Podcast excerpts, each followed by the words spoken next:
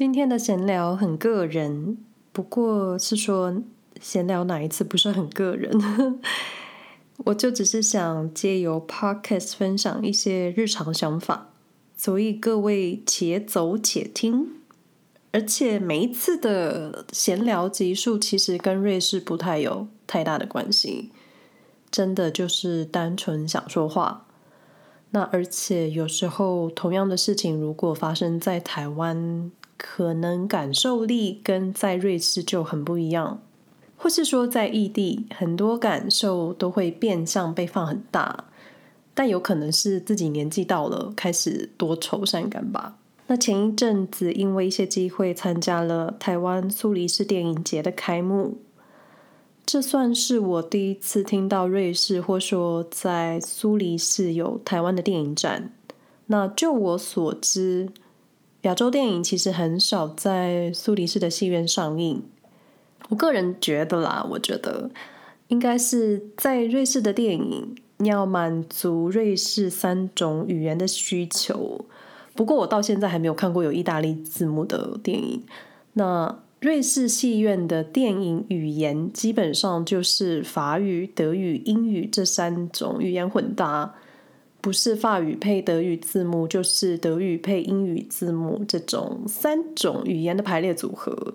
比较多外语片就是原音配德语字幕，因为我在德语区嘛。那有时候德语原音也不会有字幕，那遇上原音配德语字幕的电影，我其实就没办法看。而且习惯有字幕的我呢，在瑞士看电影都超级不习惯。大概是因为这样子，我觉得亚洲的片单比较少。那虽然有看过几部日本电影的宣传，或是之前很红的《寄生上流》，然后就没有然后了。那在苏黎世，我知道每年都有伊朗电影节。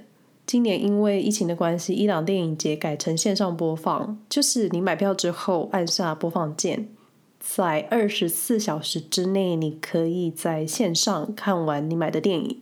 还有每年九月份左右的苏黎世电影节，那每次看到苏黎世影展的片单里面的亚洲电影，不是港片就是港片。前几年还想说，为什么台湾电影不参加报名？因为入选了还可以顺便来苏黎世走走，不是挺好的吗？不过这是疫情前的想法啦。那后来又想到，从台湾到苏黎世，你需要一笔预算。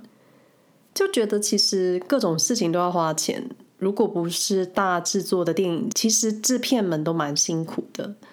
好，回到我想要闲聊的主题，那苏黎世台湾电影展开幕片是一九八二年上映的《光阴的故事》，虽然我一直都知道这部电影，但其实我都没看过，而且也根本不知道故事的内容。那在电影开演之前，有一场讲座。主办单位邀请了苏黎世大学教授来分享，有一点像是分享台湾近代史，因为电影《光阴的故事》就像是台湾近代史的缩写。那不晓得各位还有没有机会进戏院看一次，或是有没有可能在其他的平台看到这部电影？那在座谈会之前呢，也邀请了一位讲者来分享台湾电影浪潮的演变。那个年代正好是我的大学时期。那当时我开始认识蔡明亮导演、侯孝贤还有王家卫导演。我知道王家卫是香港导演。那因为那个时期正好就是港台电影那一波的新浪。那在大学时期，我觉得在大学时期所听到、接触到的，就是很多都是影响我后来人生或是我现在性格很重要的元素。虽然今天不是要讲电影，我也没有这个资格，但坐在观众席的我，听着欧美人士讨论台湾电影，或说提到台湾的近代历史，我就有一种毛骨悚然。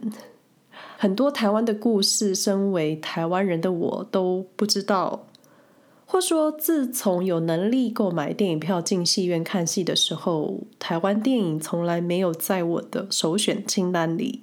年轻的时候觉得台湾电影太艺术，就太让我一头雾水，或是会让我尴尬。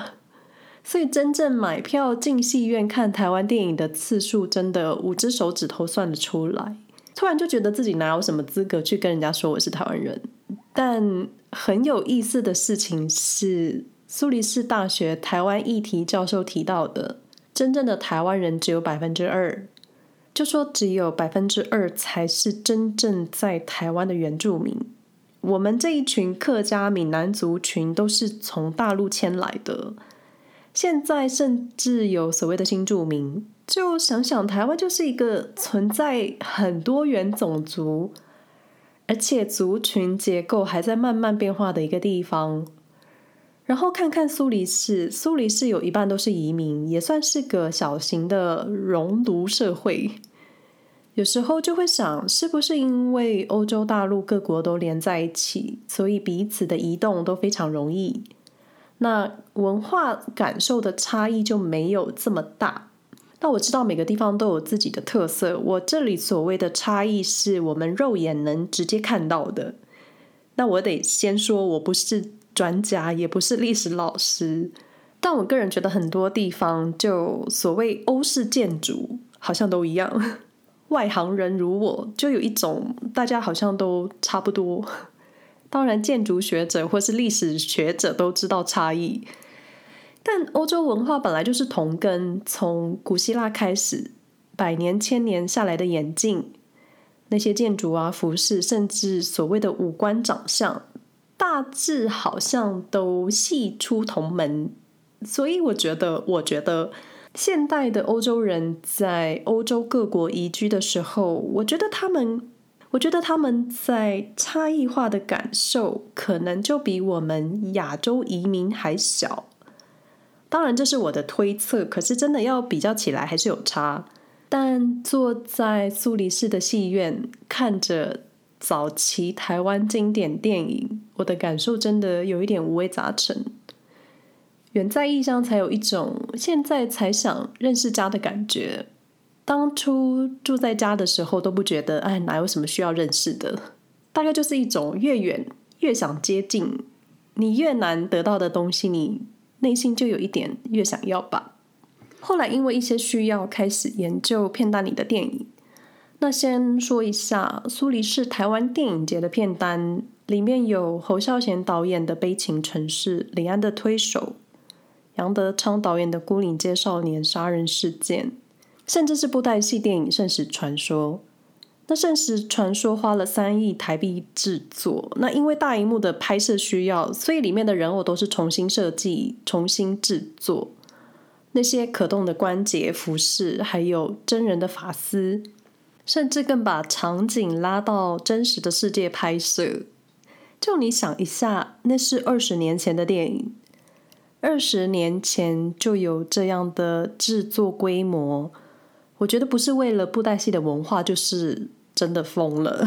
那些投资人想要改写布袋戏历史，但确实真的让布袋戏写下了一个厉害的一刻。这些都是当时事件发生的时候，我人在台湾，我却不知道的事情。那片单里还有一些同志议题的电影，像是林正盛导演的《美丽在唱歌》，还有当年被归类成禁片的《跑到终点》。当年。是当一九七零那一年，一九七零年代就开始讨论同志议题，我觉得真的是很超前。那前面提到的苏黎世电影节的片单电影，几乎蛮多都是我在高中或是大学时期上映的。那以当时的年纪，我可能真的还看不懂。而且我记得当年蔡明亮导演的《不见不散》算是同期上映，那个时候这两部我都看了。但是感受力很低，或是年轻的时候的情感太过片面。那在这几年的社会翻滚之后，稍微有一些人生经验，回头再看看这些电影的介绍，光是看电影的介绍，心里的感受波动就还蛮强大的。接着就有一种我是不是错过了什么，或是真的对台湾电影认识太少。不过说也奇妙，在一个。八竿子可能跟台湾无关的瑞士，好，我又得重申，我没有研究过瑞士跟台湾的历史，就我先承认，也许他们有一点关系，但我现在还不知道。可是坐在瑞士戏院看着台湾电影，看着跟台湾历史相关或者跟我成长历程有一点关系的电影，那种感觉就是有一点奇妙又错乱。就尽管就像是场内尽是你台湾的回忆，但是你散场后出戏院，又是你看到那些欧式建筑，然后配着背景音效的德语，所以经常都会自我怀疑说啊，或是想问自己住在瑞士的身份。当然，你想要吸收家的感觉，可以用食物、用泡面，或是用一杯珍奶来想念。但是对家的印象只有食物的味道，而没有过去事件所给你家乡的滋养。那内心的空洞好像什么都无法填满的吧？苏黎世台湾电影节预计会在九月中结束所有的电影播放。我觉得可能部分的听众都在台湾。那这些精选的片单真的有其中台湾历史的意义。那我会把。台湾电影节的连接放在这一集的说明栏位，我觉得很值得看一下主办单位是如何跟文化部沟通之后所筛选出来属于代表台湾电影新浪潮的电影。我觉得蛮值得把电影片单先存在一个小本本里，哪一天有机会或是知道什么电视台或是哪个平台会播放的时候，真的很值得再看一次。